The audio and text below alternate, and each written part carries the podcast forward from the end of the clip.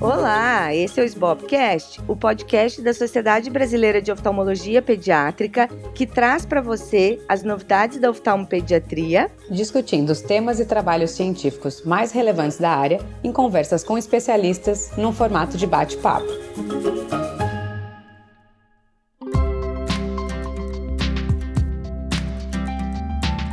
Eu sou a Luísa Hopker, atual presidente da SBOP. E eu sou a Júlia Rosseto, atual vice-presidente da SBOP. Hoje nós vamos conversar com a doutora Cristiane Rolim de Moura, que é a atual tesoureira dessa gestão da SBOP, tem mestrado e doutorado e pós-doutorado pela Unifesp e também pós-doutorado pela USP e é técnica administrativa em educação na Unifesp.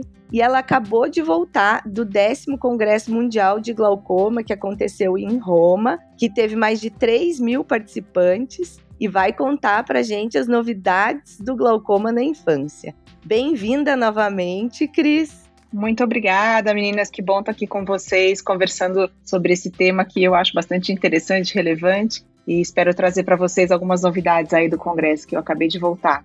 Bem legal, tá? Tá aí saindo do forno quentinha essas novidades.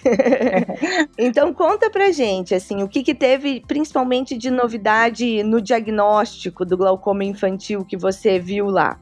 Eu queria comentar com vocês que esse congresso é um congresso voltado especificamente para glaucomatólogos, mas a gente encontra oftalmopediatras, alguns colegas de fora, o Ken Nichel estava lá, também o colega lá do Canadá, de Toronto também estava lá, a doutora Assim estava lá. Então você encontra oftalmopediatras porque existe uma intersecção né, de atuação nessa área do glaucoma pediátrico na América do Norte entre oftalmopediatras e glaucomatólogos. E esse ano a gente teve três sessões sobre glaucoma e vários pôsteres, né? Então deu para aproveitar bastante, achei bastante interessante. E o que eu vi de bacana, assim, de diagnóstico é que agora está tendo muitos, não só no glaucoma pediátrico, mas em toda a área da medicina, né? Muitos estudos com inteligência artificial. E o que a gente pôde observar lá na nossa área é que houveram alguns pôsteres direcionados à inteligência artificial como diagnóstico usando machine learning, né? Um deles usava o Pentacan em crianças um pouco maiores e o Corvis para detectar alguns parâmetros para que a gente tenha de vida, né, as crianças que vão ter melhor prognóstico em acuidade visual.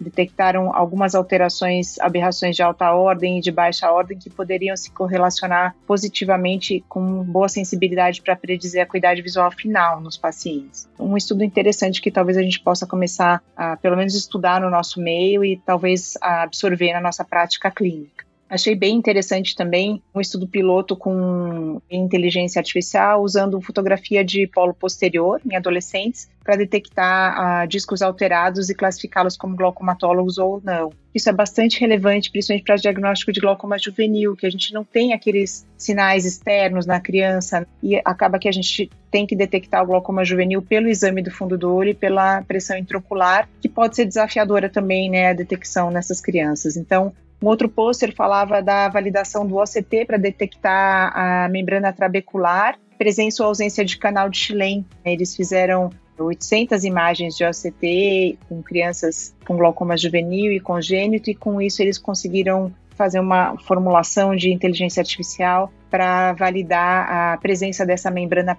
trabecular, que talvez isso seja interessante não só para diagnóstico, mas também para prognóstico cirúrgico. Esses três foram os métodos diagnósticos que mais me chamaram a atenção. Aí são coisas ainda para a gente desenvolver mais estudos também em nosso meio, mas talvez seja um caminho aí para frente. É interessante, a inteligência artificial tem sido um caminho né, que todos têm buscado para a gente conseguir um diagnóstico melhor e até independente do profissional. E outro assunto quente é a análise genética. Você viu alguma coisa nova sobre o diagnóstico no glaucoma congênito?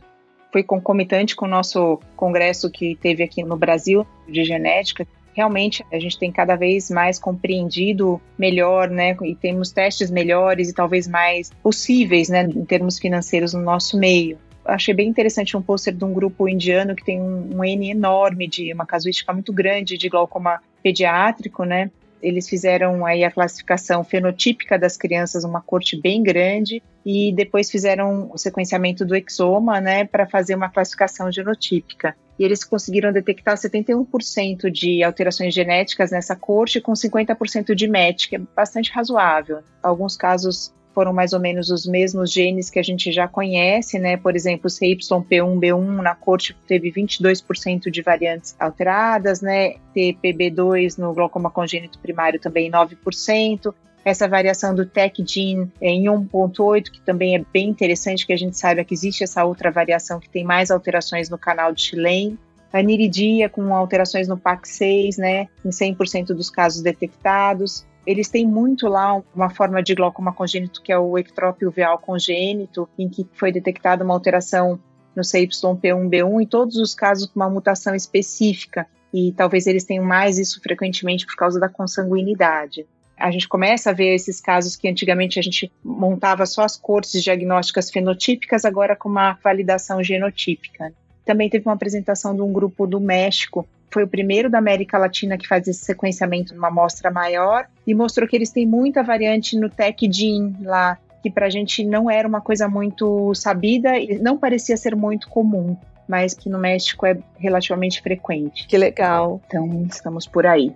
Muito legal. É, acho que a genética vai trazer para a gente caminhos que a gente nem imagina nos próximos anos, né? Em todas as áreas. E em relação ao diagnóstico, mais alguma coisa que te chamou atenção lá?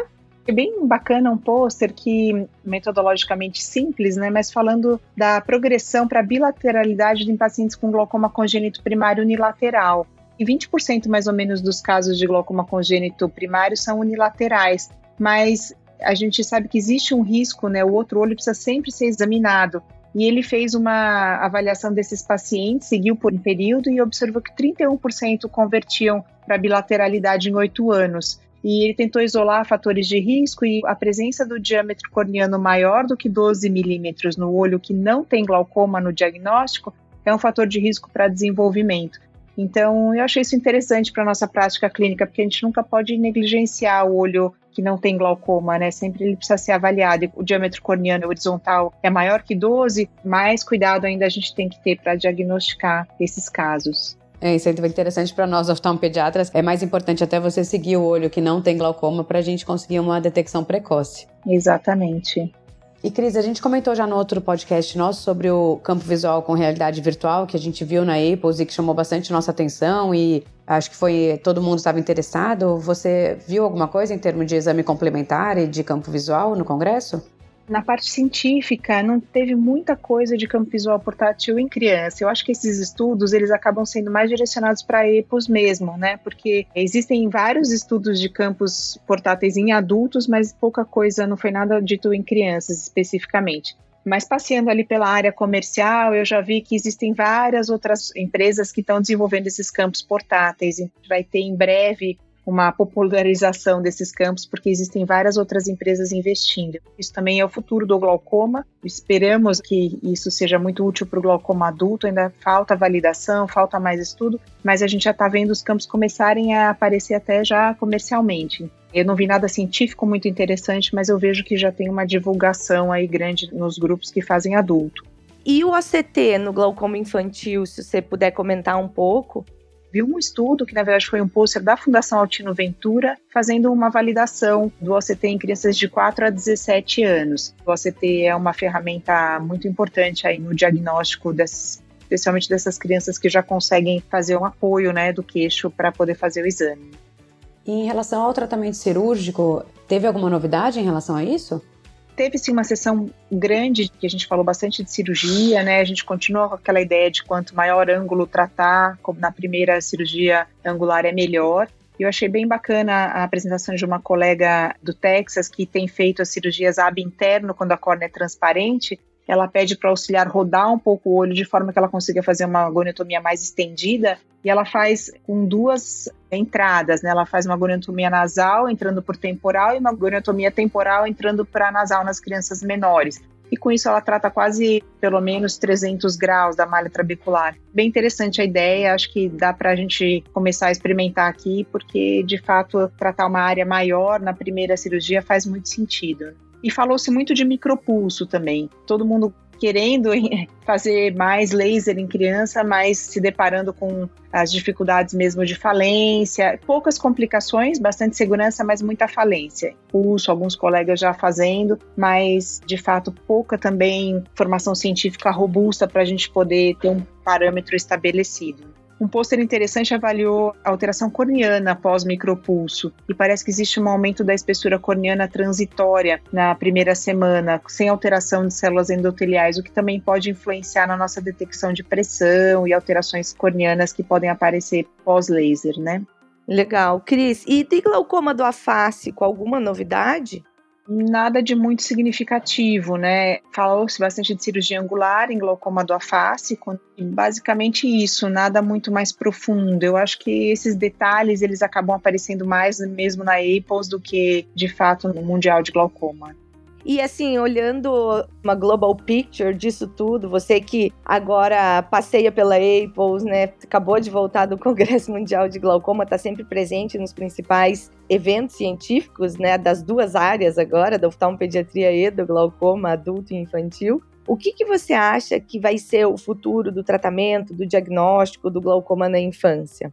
Para mim tem sido muito interessante essa conversa dupla, né? Porque eu vejo de fato muita coisa mais até esmiuçada no grupo de glaucoma na EPOS do que no Mundial de Glaucoma. Existem pequenos grupos que estão sempre lá no Mundial, que estão sempre conversando por lá, inclusive tem um grupo americano forte em Miami, mas a gente vê um intercâmbio grande entre oftalmopediatras e glaucomatólogos, né? Acho que o futuro grande aí para diagnóstico está direcionado mesmo para a parte de genética. Né? A leitura dos exomas ela vai ser cada vez mais frequente, mais barata, e a gente vai poder utilizar na prática para entender melhor as características e prognóstico também quando a gente conseguir correlacionar. Existem algumas ideias de terapia gênica, né? Minha sessão foi inteira de glaucoma no jovem, o que foi bem interessante, assim, eu nunca tinha participado de uma sessão assim e tem muita gente estudando glaucoma juvenil, que em alguns lugares do mundo é muito prevalente e que tem uma característica genética muito grande, que é as alterações no carioca.